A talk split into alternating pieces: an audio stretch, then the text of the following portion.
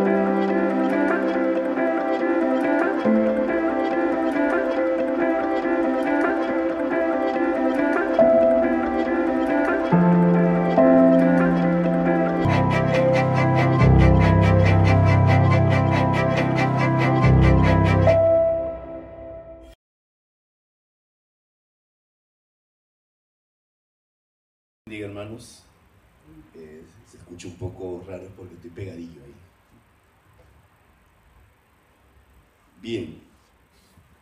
Eh, hoy voy a iniciar una, una, serie que se llama, eh, se ha titulado Dios con nosotros. Y obviamente en vista de, la proximidad de una de las fiestas que nosotros los cristianos celebramos, la Navidad la Navidad.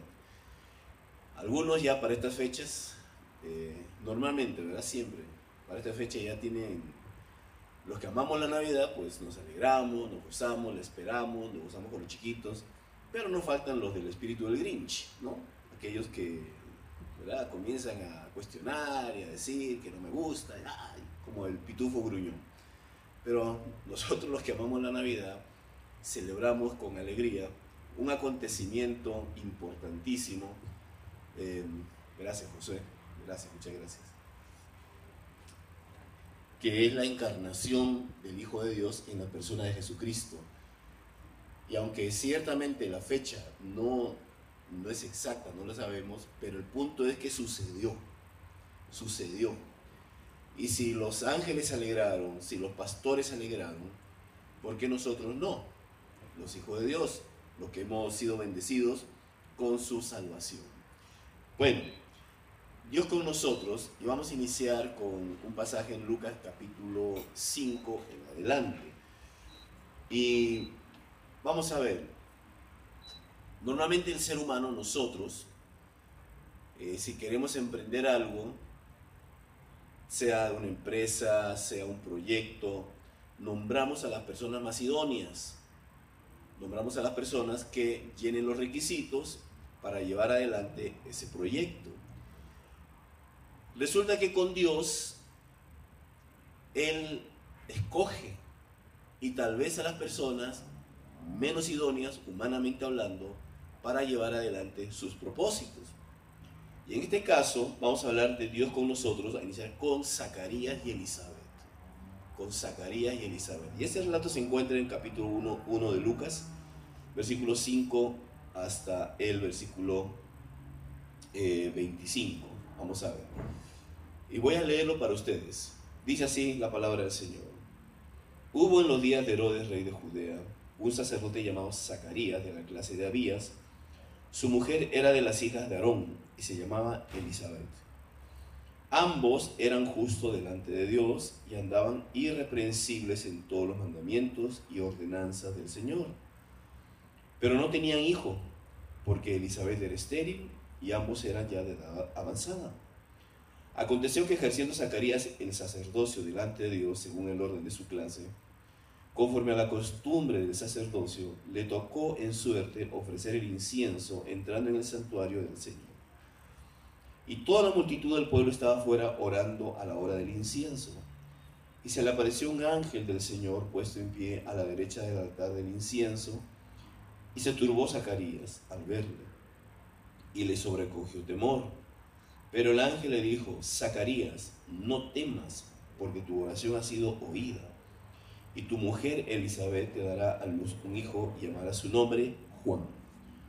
Y tendrás gozo y alegría, y muchos se regocijarán de su nacimiento, porque será grande delante de Dios no beberá vino ni sidra y será lleno del Espíritu Santo aún desde el vientre de su madre. Y hará que muchos de los hijos de Israel se conviertan al Señor, Dios de ellos, e irá delante de él con el espíritu y el poder de Elías, para hacer volver los corazones de los padres a los hijos y de los rebeldes a la prudencia de los justos, para preparar al Señor un pueblo bien dispuesto. Dijo Zacarías al ángel, ¿en qué conoceré esto? Porque yo soy viejo y mi mujer es de edad avanzada.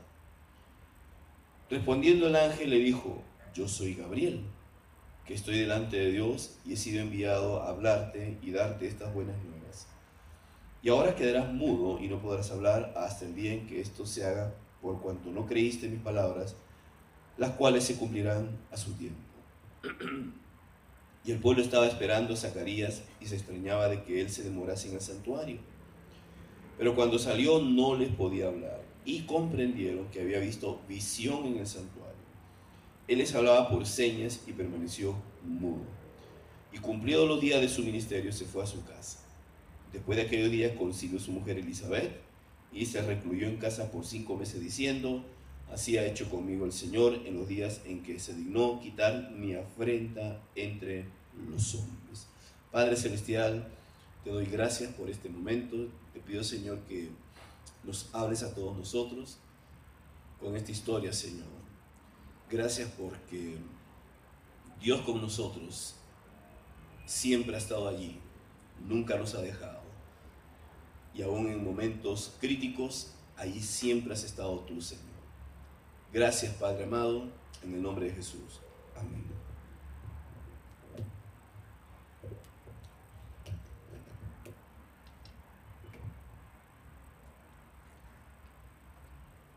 Gracias. Bien. Eh, en la primera parte, los versículos 5 al 7, de este pasaje se nos describen a los dos personajes, Elizabeth y Zacarías. Eh, y nos da las características de ellos. Zacarías, sacerdote, miembro del grupo de Abías. Esto tiene su historia y no lo voy a contar ahora, cómo es que fueron seleccionados porque eran muchos sacerdotes, entonces no todos podían ministrar al mismo tiempo, de tal manera que entonces habían grupos que por suerte les tocaba eh, entrar a ofrecer incienso. Elizabeth, la esposa, era también de la descendiente directa de Aarón, o sea, era un privilegio, estaba casado con una mujer también de la misma, eh, de la misma línea, del mismo clan, de la misma tribu. ¿Cuáles eran las características de ambos? Bueno, eran rectos e intachables delante de Dios, obedecían todos los mandamientos y preceptos del Señor.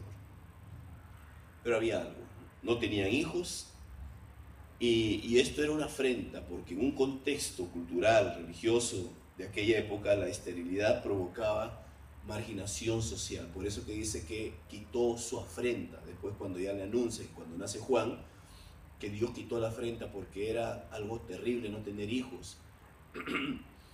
Em, tal vez no ahora, pero en ese tiempo sí era eh, socialmente mal visto, era una vergüenza para las mujeres el no poder tener hijos. Pero bueno, ahí está, esa era la característica de ellos.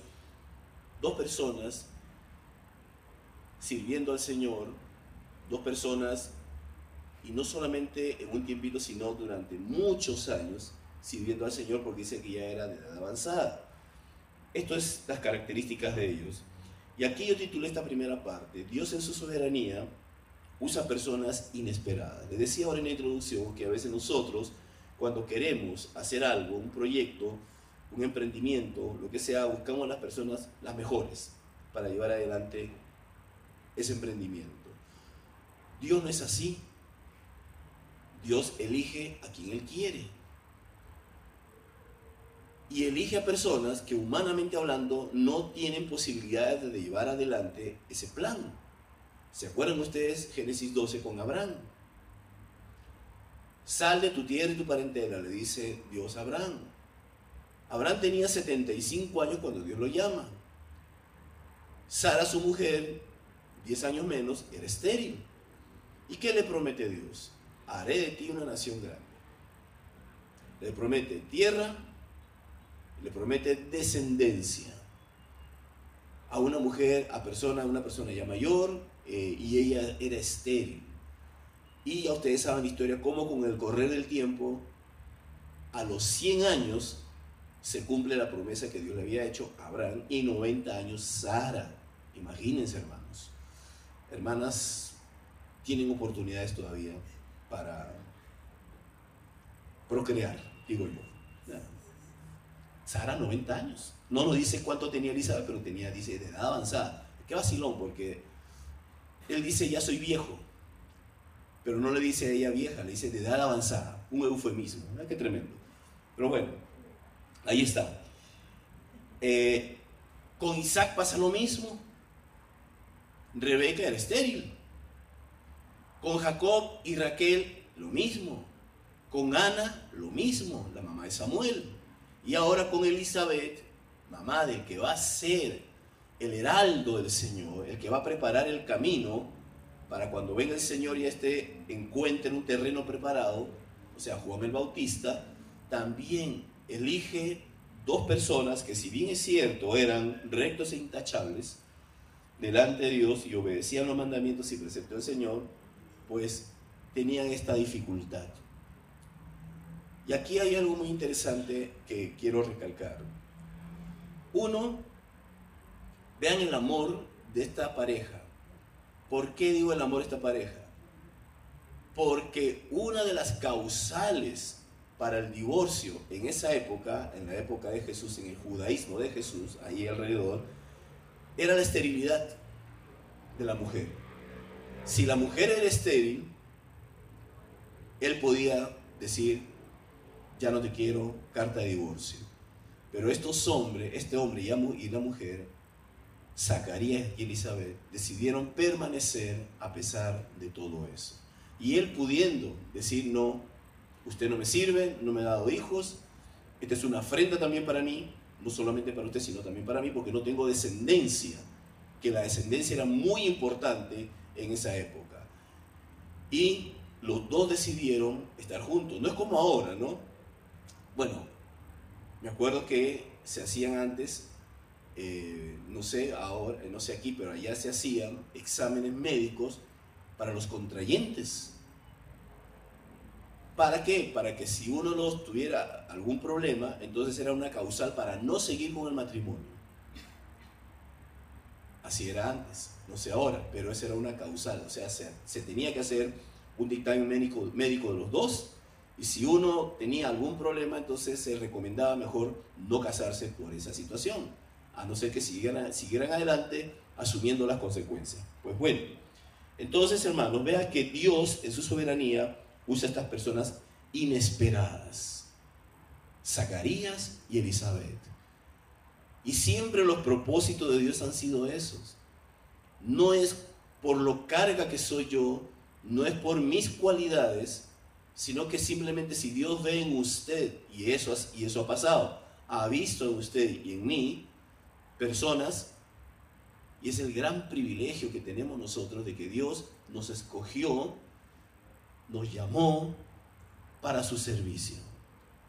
Y uno se pregunta, ¿quién soy yo? ¿Quién soy yo? Un hombre imperfecto, un hombre con limitaciones, pero a Él le plació llamarnos para su servicio. Y en segundo lugar, lo que quería resaltar era esto. Ahí hay una palabra que es un adversativo, pero, pero no tenían hijos. Tenían todas estas cualidades, pero no tenían hijos. Ese pero indica un contraste entre una cosa y otra. Por ejemplo, en la Biblia tenemos, voy a mencionar dos pasajes. Segundo Corintios 6.10 dice, aparentemente tristes, pero siempre alegres. Está contando el apóstol Pablo. Pobres en apariencia, pero enriquecidos a muchos, enriqueciendo a muchos. Como si no tuviéramos nada, pero poseyéndolo todo. Un contraste entre uno y otro. Y el otro pasaje, 1 Corintios 6, 12, dice, todo me está permitido, pero no todo es para mi bien. Todo me está permitido, pero no dejaré que nada me domine. Usted puede hacer lo que le dé la gana, pero sepa que no todo lo que hace edifica. No todo le agrada al Señor. Ese es un pero, un adversativo que indica un contraste. Aquí hay un contraste. Y estas palabras, el pero o los, los adversativos, los contrastes, son la realidad nuestra. Porque nada es perfecto en la vida. No es cierto. Puedo tener un buen trabajo, puedo tener un buen ingreso, puedo tener una linda casa, unos hijos lindos, pero siempre hay algo. ¿Cierto? Quisiéramos tener todo lo perfecto en la vida, pero no se puede. No se puede, por más que lo intentemos, no se puede. Y esa es la realidad del ser humano. Que aunque quisiera tener todo, no se puede. No podemos. Quisiera que, por ejemplo, eh, ganar más, por ejemplo, ganar más. Quisiera ganar más. Eh, y lo intento, lucho, hago esto. no se puede. Quisiera tener más hijos. pero no se puede. Yo, que, yo le dije antes de casarse a mi, esposa, yo quería tener 10 hijos. ¿no? Imagínense, yo quería tener 10 porque venía de familia grande. Nosotros somos 8. Y cuando había fiesta en la casa o reunión familiar, eh, eso, pues, imagínense, y eso me gustaba a mí, ¿no? Obviamente no, no pudimos con 10, pero con 4 más que suficiente, ¿verdad? Eh, mi esposa No, no, pobrecita, 10, imagínense. No, no, ya pensándolo bien, mejor no. No se puede. No se puede. Y así, hermanos, en lo que usted desee, en lo que usted anhele, que está bien, las aspiraciones nuestras son buenas, pero no se puede. Estos adversativos, estos peros de Dios, hermanos, son la realidad, la realidad nuestra. Pero también hay algo muy interesante. Esa realidad, esas cosas, esos contrastes, no impiden llevar adelante el propósito de Dios.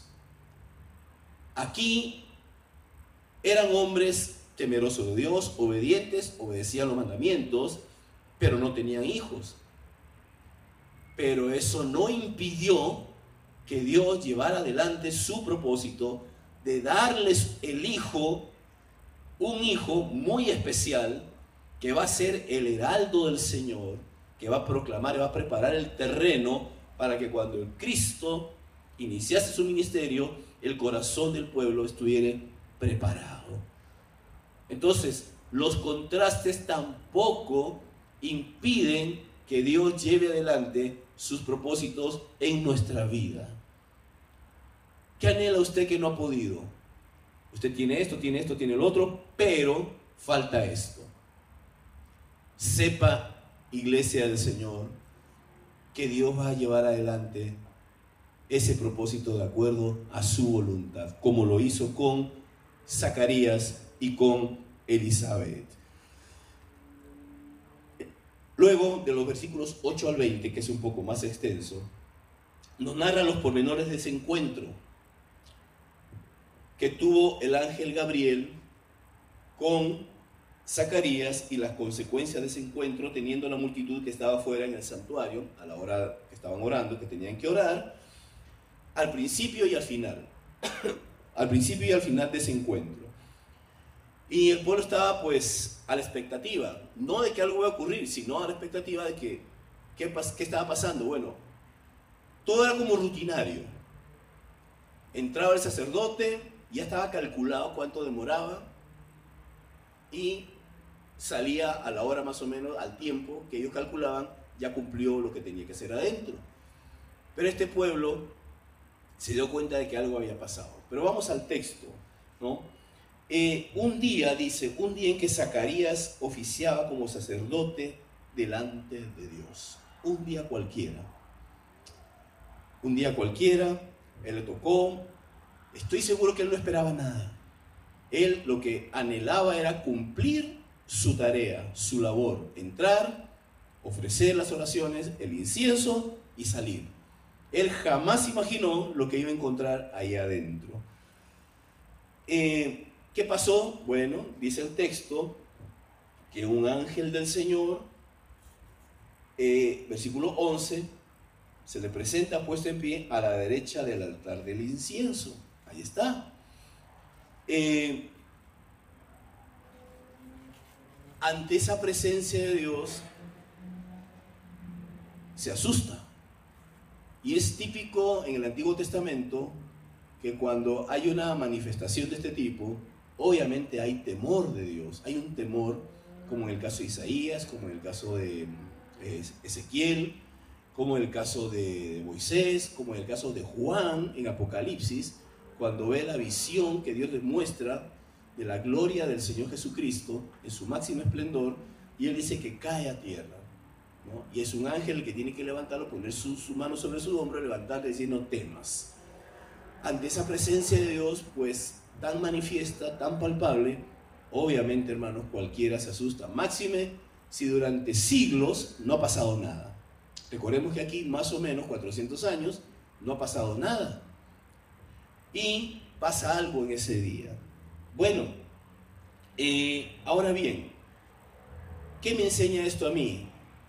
Esta parte del relato, del 8 al 11. Son los famosos de repente de Dios. Los famosos de repente de Dios. Que usted está haciendo algo normalmente, cotidianamente. Por ejemplo, nosotros venimos sábado, sábado a la iglesia, y venimos, escuchamos la palabra, venimos para compartir con ustedes, con todos nosotros, a adorar juntos. Pero ¿qué tal si a Dios le place un día de esos? No programado.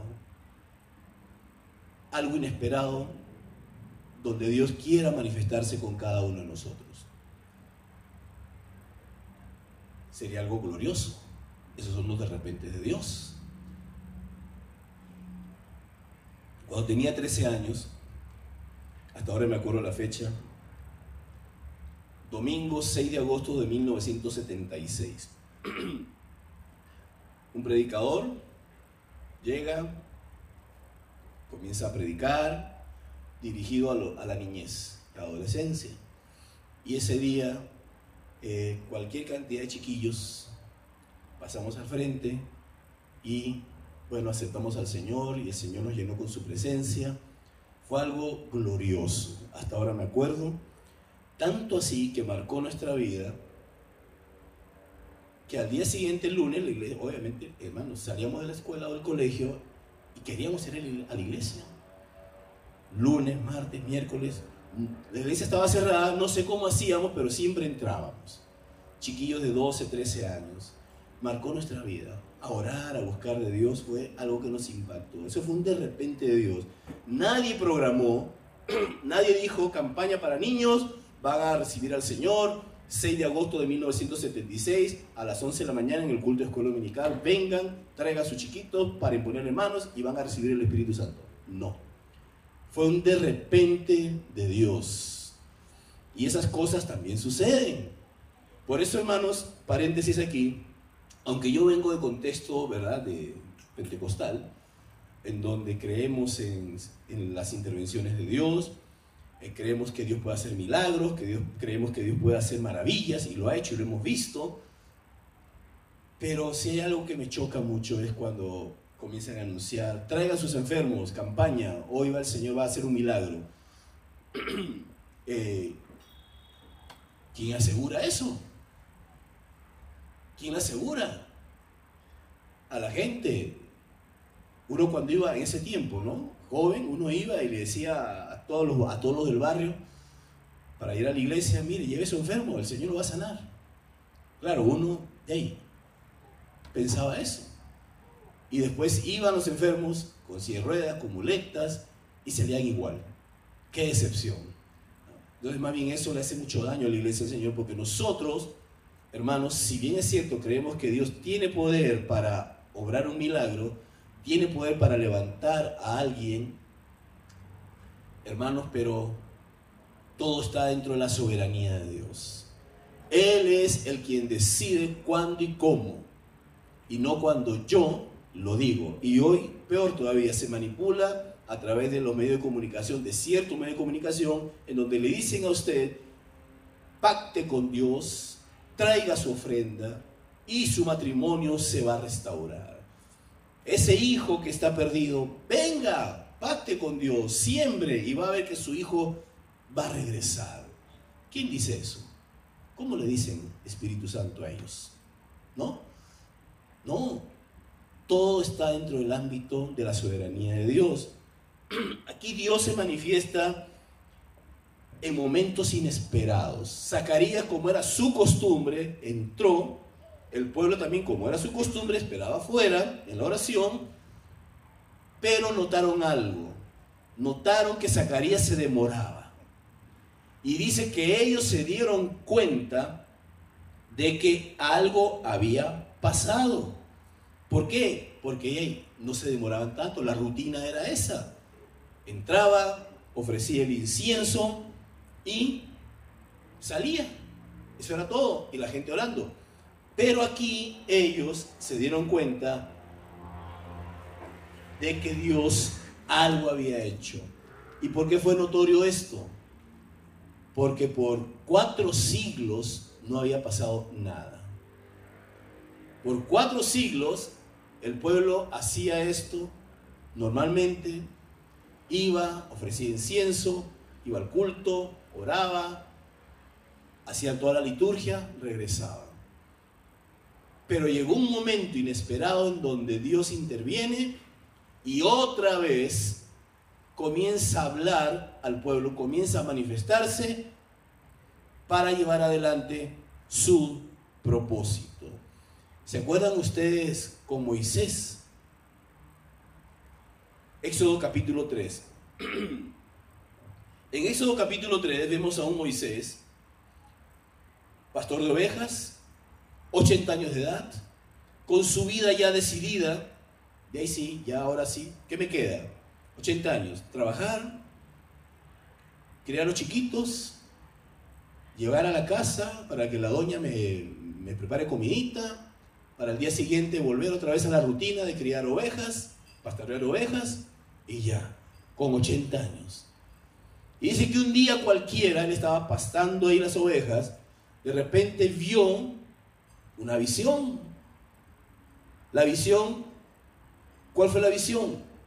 Una zarza que se estaba quemando, pero que no se consumía. Lo milagroso no fue que se quemaba la zarza, sino lo milagroso fue que la zarza no se consumía. Ya tenía rato de estar allí y no se consumía, como cuando usted queme el árbol de Navidad, ya después, al final, después que pasó todo, lo quema en dos segundos, se va al ciprés, ¿verdad? En, rapidísimo. Pero ese, esa zarza, ese arbusto, seguía ardiendo y ardiendo y ardiendo y ardiendo. Dijo, no, esto está raro, voy para allá a ver qué es. Y en ese día inesperado, donde no hubo un culto de avivamiento, donde nadie dijo nada, simplemente Dios decidió en un de repente de Dios, de una manera inesperada, manifestarse a Moisés para llevar adelante un propósito, liberar a su pueblo de las manos del faraón. Entonces, hermanos, eh, en Hechos 22, 6 al 9, también Pablo narrando su conversión, dice lo siguiente. Pero aconteció que yendo yo al llegar cerca de Damasco, como a mediodía, de repente me rodeó mucha luz del cielo y caí al suelo. Y los que estaban conmigo vieron a la verdad la luz y se espantaron, pero no entendieron la voz del que hablaba conmigo. Pablo, Saulo de Tarso, iba persiguiendo a los creyentes, a los cristianos. Algunos lo metían a la cárcel, algunos permitían que se le matara, como era el caso de Esteban. Él iba para eso. Él jamás pensó de que ese día Dios tenía programado, Dios con él, un encuentro. Él iba a lo que iba. Él iba con ese celo que lo caracterizaba, un celo equivocado ciertamente, pero celoso de Dios, a tal punto que podía matar por celo de Dios. Y ese día él fue, iba camino a Damasco para apresar cristianos. Y en ese momento Dios se le aparece. Tiene un encuentro con Dios. Saulo, Saulo, ¿por qué me persigues? ¿Quién eres, Señor? Yo soy Jesús a quien tú persigues. Y a partir de ahí, hermanos, bueno, ya ustedes saben la historia. Una aplicación rápida para esto. Dios tiene de repente en tu vida y en mi vida, en tu hogar, en tu descendencia y en tu ministerio. Dios tiene de repente cosas inesperadas. Tal vez usted por años le ha venido pidiendo algo al Señor, sea por su vida, sea por sus hijos, sea por un trabajo, una empresa, un emprendimiento, o sea por, un, por su ministerio. Y por años usted ha estado dándole y dándole y dándole. Pero sepa que Dios ya escuchó esa oración. En cualquier momento usted continúe con lo que tiene que hacer. Porque en cualquier momento Dios lo va a sorprender con un de repente. Así como lo hizo con Saulo, así como lo hizo con Zacarías, como lo hizo con Moisés, con Josué a las puertas de entrada de Jericó se le aparece él, el varón con la espada desenvainada. Em, como experiencia personal, ustedes saben que ahora estoy pastoreando, ¿verdad? Yo no sé qué hago aquí, pero estoy pastoreando aquí. Yo ya había decidido, bueno, Señor, perdón.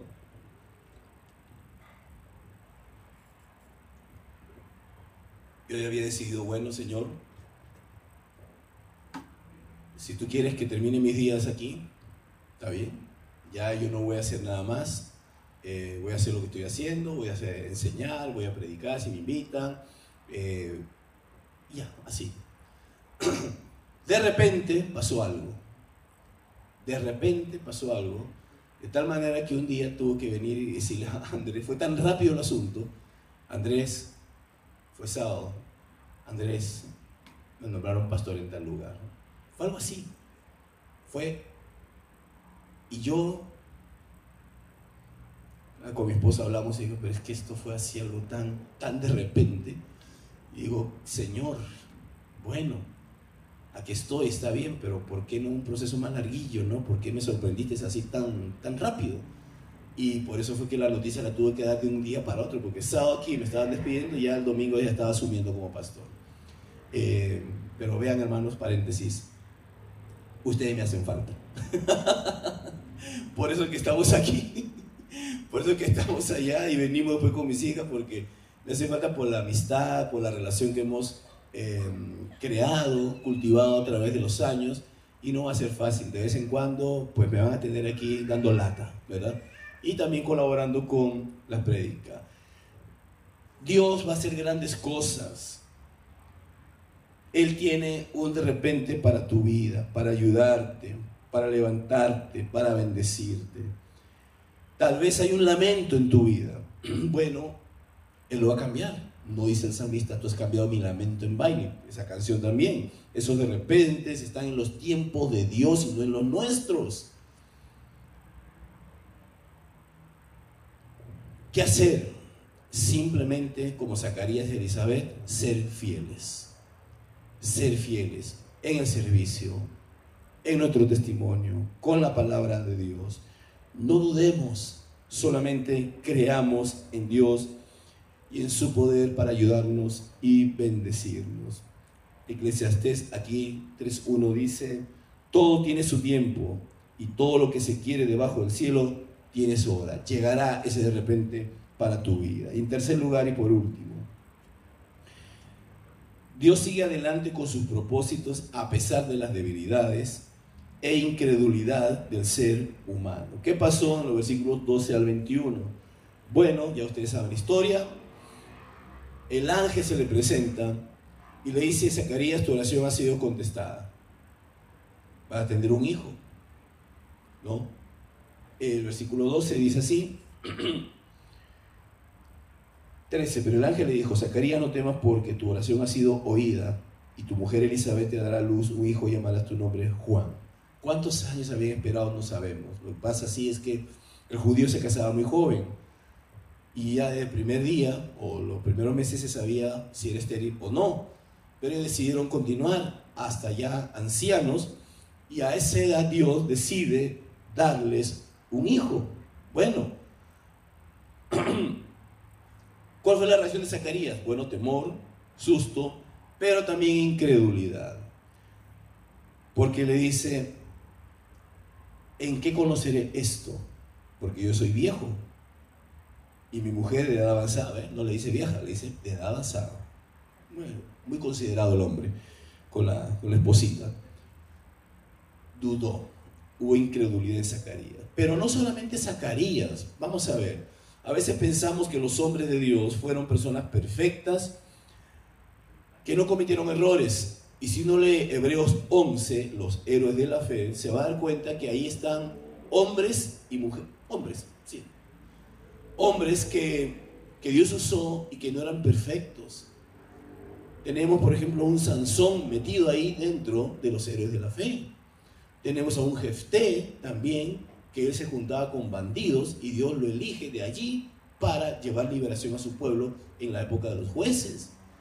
Tenemos a Abraham, Abraham el padre de la fe, el padre de la fe que dos veces le dijo a su esposita, mire, mira Sara, si dicen que tú eres mi esposa, di que no, porque Jay, a mí me va a feo. Dos veces lo hizo. Isaac también lo hizo con Rebeca. Pero tenemos a Jacob también. ¿Quién fue Jacob, hermanos? Y no estoy haciendo una apología de la mentira o una apología de, de las cosas malas. No, sino Jacob era un mentiroso, un timador, engañó a su tata, ciego, ya viejillo, ¿no? Lo engañó, engañó a su hermano, huyó. Ese era Jacob. Y lo elige Dios a él como la persona de la, por la cual iba a seguir el linaje, la promesa de Dios. Y lo elige él y no Esaú. Bueno, pensemos en Moisés. Moisés no quiso. Cuando Dios lo llama en Éxodo 3, él no quiso. Vean las excusas que puso Moisés, cuatro excusas en el capítulo 4 del Éxodo. Tenemos al mismo pueblo de Israel, incrédulo, cada nada, cuando sale de Egipto, cada nada querían volver a Egipto al primer problema, querían volver a Egipto. Pensemos en David. ¿Quién fue David? Bueno, hermanos, conforme al corazón de Dios, claro. De hecho, ese es el lema de este seminario, formando hombres conforme al corazón de Dios. Pero, ¿qué significaba en David conforme al corazón de Dios? Y ustedes saben lo que hizo. Y así, los discípulos del Señor también. Ellos no entendieron, a pesar que vieron al Señor Jesucristo resucitado, todavía no les caía la peseta porque en Hechos capítulo 1 todavía siguen preguntando acerca de cuándo va a ser, cuándo vas a restaurar el reino. Ellos caen, caen en cuenta después de la venida del Espíritu Santo. Ahí entienden todas las cosas.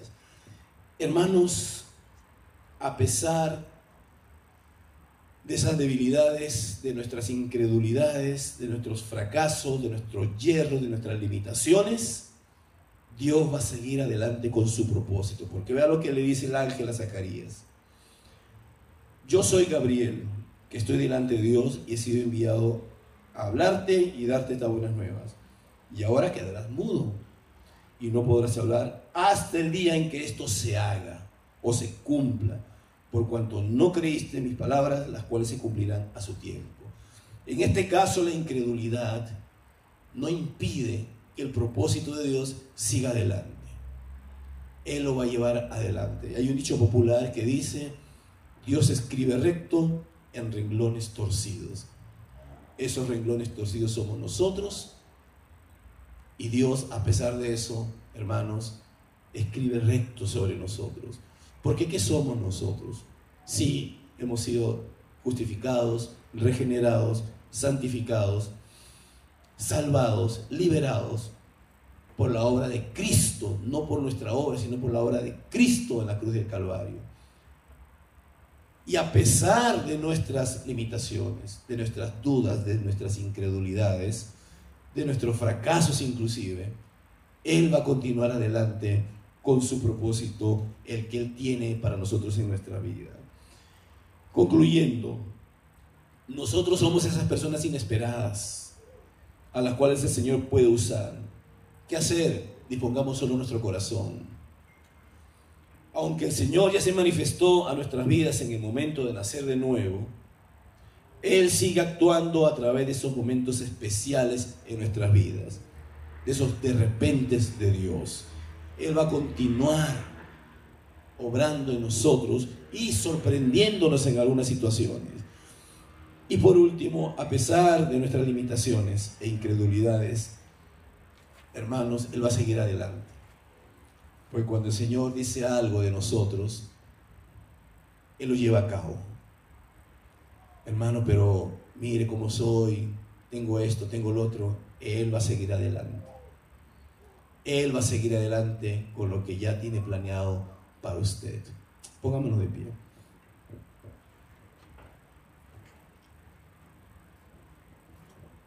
Zacarías y Elizabeth. Dios con nosotros, Dios con ellos, ahí estuvo presente.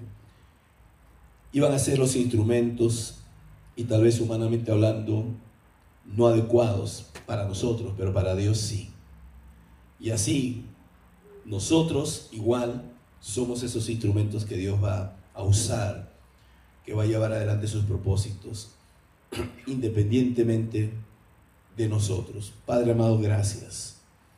Gracias Señor por esta congregación que tú has levantado y que tienes propósitos para ellos, Señor. A pesar de los hierros, a pesar de las equivocaciones, a pesar de lo que muchos de nosotros, Señor, podamos ser, tú vas a llevar adelante el propósito por el cual permitiste que esta congregación se levantara. Y gracias, Señor, por ello. Gracias por Andrés por Caro, que han sido valientes en llevar adelante una obra, Señor. Tan jóvenes y con muchas decepciones tal vez, pero con muchas alegrías también. Y vas a cumplir, creo yo, Señor, como dice tu palabra, ese propósito por el cual lo levantaste a ellos. Y también con cada uno de nosotros, de los que estamos en este lugar. A pesar de lo que nosotros podamos hacer o hacer o ser. Tú vas a llevar adelante, Señor, ese propósito en nuestra vida, en la vida de la iglesia, en la vida de cada una de las familias aquí representadas. Gracias, Señor, porque no depende de nosotros, sino depende de ti.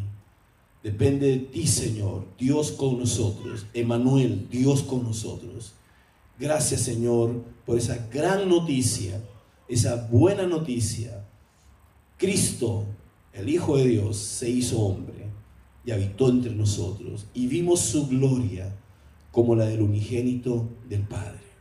Gracias, Padre, porque a través de ese sacrificio, a través de ese momento de la encarnación y tu posterior sacrificio en la cruz y resurrección, nos diste, Señor, la posibilidad, la capacidad para continuar adelante, para ser nuevas criaturas y para hacer tu obra, Señor. Esa es la buena noticia. Dios con nosotros.